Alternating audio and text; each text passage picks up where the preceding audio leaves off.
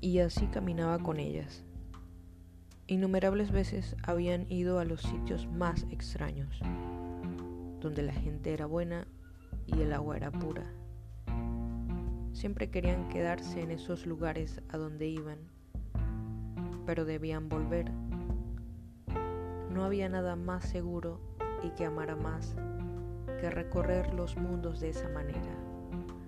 Oh, cuántos mundos inventaban. Felicidad. Sin importar que ellas no pudieran ver su sonrisa, le sonreía. Cuánta perfección, qué armonía. Estaba segura que en algún momento de sus viajes iban a quedarse, a no volver jamás, a quedarse unidas para siempre. Esperaban ese momento. Inevitablemente sucedería. A todos les sucede. Estaban desteñidas, suaves y viejas las veía y pensaba en lo bonita que se habían mantenido a pesar de todo ese tiempo. Todo lo que habían hecho en sus viajes, aventuras atesoradas.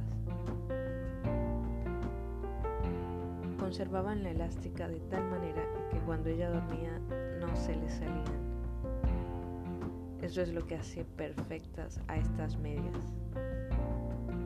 Las estrellas blancas, ese tono rosa y fucsia, escandalosamente bonitas. Sonó el despertador, rememoró los mundos de aquella noche, se sentó en la cama, momento de despertarse, vio sus medias sobre las pantuflas y sonrió complacida.